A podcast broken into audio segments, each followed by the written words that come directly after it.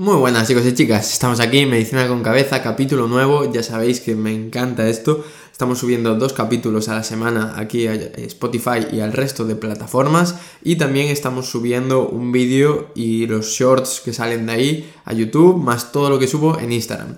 Si dejáis aquí las 5 estrellas en Spotify o en la plataforma en la que lo estáis escuchando y encima os suscribís al canal de YouTube, vamos, yo me quedo súper contento. Y os recomiendo seguirme en Instagram porque eso, subo cosas todos los días y creo que puede ser de mucha utilidad. Dicho esto, vamos con un nuevo capítulo, es un capítulo de cardiología, por lo tanto estoy en mi salsa, a mí me encanta. Para quien no me conozca, soy Carlos, soy R1 de cardiología en este momento que estamos a 11 de marzo, en mayo ya seré R2. Y lo que quiero hablar es de la angina variante, angina de Prince Metal o angina vasoespástica. Tiene estos tres nombres. Yo, el que más me gusta es el de vasoespástica porque ya te está diciendo un poquito qué pasa, ¿no? Entonces, como siempre, respondemos a las cinco preguntas para ser capaces de entender qué está ocurriendo. Entonces, ¿en qué consiste la angina vasoespástica? Pues vamos a definir el nombre, ¿no? Angina. Angina es un dolor. Un dolor de tipo anginoso cardíaco suele ser un dolor centrotorácico opresivo, como si tuviéramos un peso en el pecho, ¿vale? Que a veces se irradia pues hacia la mandíbula, hacia el brazo izquierdo, hacia el brazo derecho, ¿vale? Se suele acompañar de sudoración, quizás náuseas, malestar general, ¿vale? Eso sería la angina. Este dolor se puede ver provocado por muchas cosas, ¿vale? Que eso es importante también tenerlo en la cabeza. La más típica quizás sea el infarto, ¿no? El infarto que sería necrosis de células, habitualmente por un trombo que hay en una arteria coronaria. Básicamente, infarto lo que te dices, se mueren células. La causa, el apellido, ¿no? Como decimos nosotros, pueden ser muchos. Entonces, esta angina, la causa de este dolor, puede estar causada por muchas cosas. Puede ser por un trombo que todavía no esté haciendo infarto, Puede ser porque a lo mejor tengamos una taquicardia brutal porque estemos haciendo muchísimo ejercicio físico y el corazón no pueda estar bien irrigado. Y puede ser porque no pase la sangre, ¿no? Y dentro de las causas por las que no pasa la sangre, la más típica, como hemos dicho, sería pues un trombo que no deja pasar la sangre y otra sería un vasoespasmo, porque no olvidemos que los vasos coronarios tienen capa muscular y no solo se pueden ver taponados porque haya algo dentro del vaso que lo esté taponando, sino porque el vaso desde fuera se contraiga, ¿no? Entonces, la angina vasoespástica va a ser un tipo de dolor torácico, ¿vale? En el que esto se va a producir porque el músculo se va a contraer, ¿vale? Dolor torácico, ¿de acuerdo? Por una contracción del músculo y entonces deja de pasar la sangre. Esto sería primer concepto. Pasamos a la segunda pregunta, que es la causa. ¿Por qué se produce? Bueno, como hemos dicho, hay un vasoespasmo, es decir, el vaso sanguíneo hace un espasmo muscular, se contrae y no deja pasar la sangre. El por qué ocurre esto no se sabe con certeza. Puede ser porque tengamos una hipersensibilidad a la acetilcolina, ¿de acuerdo? Puede ser porque el músculo esté dañado, no se sabe muy bien. Lo que sí que se sabe es que la capa muscular se contrae, el vaso se contrae y no pasa la sangre. Al no pasar la sangre tenemos angina, dolor torácico y esto, como veremos más adelante, puede dar clínica de infarto, ¿vale? Clínica de infarto incluso con elevación del segmento ST, que sería una emergencia médica, ¿vale? Entonces, vasoespasmo, no pasa la sangre, el resto del territorio que está detrás de ese vasoespasmo no recibe bien la sangre, sufre y duele. Bien, ¿qué clínica va a dar? ¿Vale? Hemos dicho angina, dolor centrotorácico opresivo irradiado, ¿de acuerdo? Con clínica de vegetativa, sudoración, náuseas, malestar general. Pero quiero que nos demos cuenta de que dentro de las guías de cardiología, ¿no? Te, te dice una cosa y es, dentro de los dolores torácicos, el mismo síntoma lo pueden dar diferentes patologías. Entonces, la clínica que nos va a dar esta patología va a ser la misma que un infarto en el que haya un trombo ocluyendo una arteria coronaria. Entonces, lo que vamos a tener que hacer es manejarlo como si fuera un infarto con un trombo en una arteria coronaria, es decir, una emergencia que tengamos que intentar abrir esa arteria y eliminar ese trombo, ¿vale? Vamos a pensar que es eso, porque nos tenemos que poner en la situación más grave.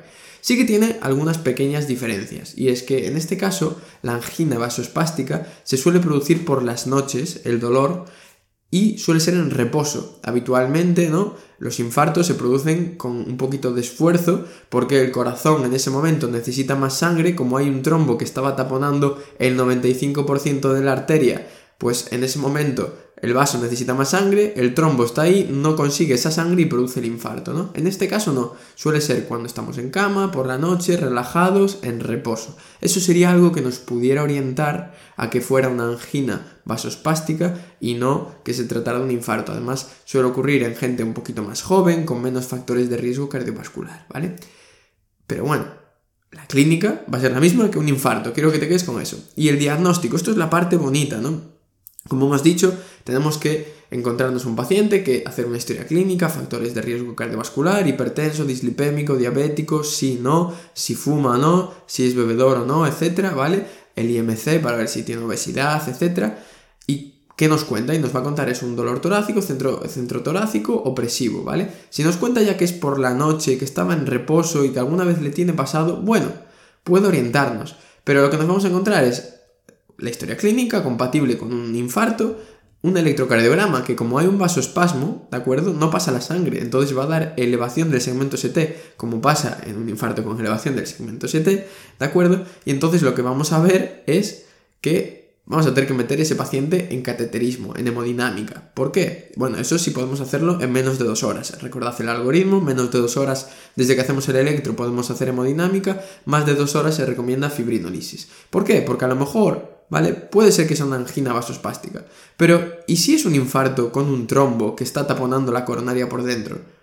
y lo tratamos como si fuera una angina vasospástica y resulta que no y el paciente se muere. Pues evidentemente tenemos que intentar Oye, pues puede ser que sea un infarto. Pues vamos a tratarlo como si fuera un infarto y si no lo es, por lo menos descartamos lo más grave, ¿no? Entonces lo meteríamos en hemodinámica y veríamos que el vaso tiene un espasmo en ese momento. O bien, en ese momento se resuelve el espasmo y vemos que el vaso no tiene ninguna placa de aterosclerosis. ¿De acuerdo? Entonces ahí diríamos, vale, probablemente fuera una angina vasospástica. ¿Qué podemos hacer si bien Mm, para provocar otra vez este proceso, podemos hacer una prueba de eh, provocación, ¿de acuerdo? Con acetilcolina o ergonovina, ¿vale? Básicamente lo que vamos a dar estas sustancias y probablemente si tiene una angina vasospástica volvamos a reproducir la sintomatología y el vasoespasmo y eso nos daría el diagnóstico de confirmación de angina vasospástica, ¿de acuerdo? Quiero que te quedes que el diagnóstico es el mismo que un infarto, historia clínica, electro, clínica compatible, metemos a cateterismo y vemos o bien un vaso sanguíneo que está con un espasmo o bien un vaso sanguíneo que no tiene ningún tipo de lesión aterosclerótica, ¿vale? Luego, para confirmarlo, haríamos esta prueba. El tratamiento es un espasmo, ¿vale? Entonces tenemos que intentar reducir ese espasmo. Fármacos que van muy bien, la nitroglicerina. ¿Por qué? Porque es un vasodilatador. Al dilatar el vaso, pues disminuye el espasmo. Otros fármacos, los calcioantagonistas, como por ejemplo el diltiazem o el amlodipino, ¿vale? Esos serían los fármacos, sobre todo, que utilizamos para manejar la angina vasoespástica. Son fármacos que lo que hacen es intentar abrir la arteria.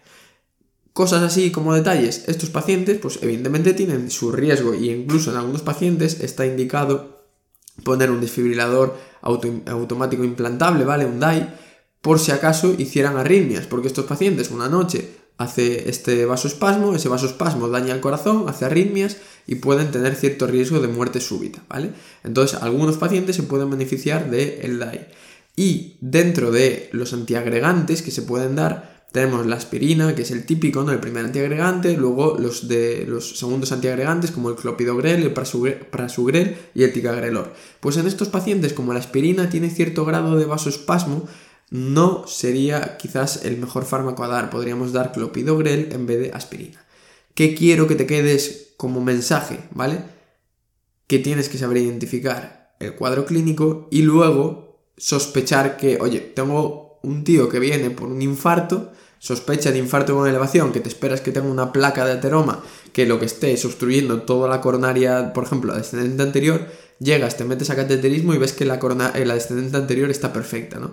Pues oye, mm, no es que te hayas equivocado, es que igual el problema no era lo que tú sospechabas, sino que puede ser que tenga esta patología.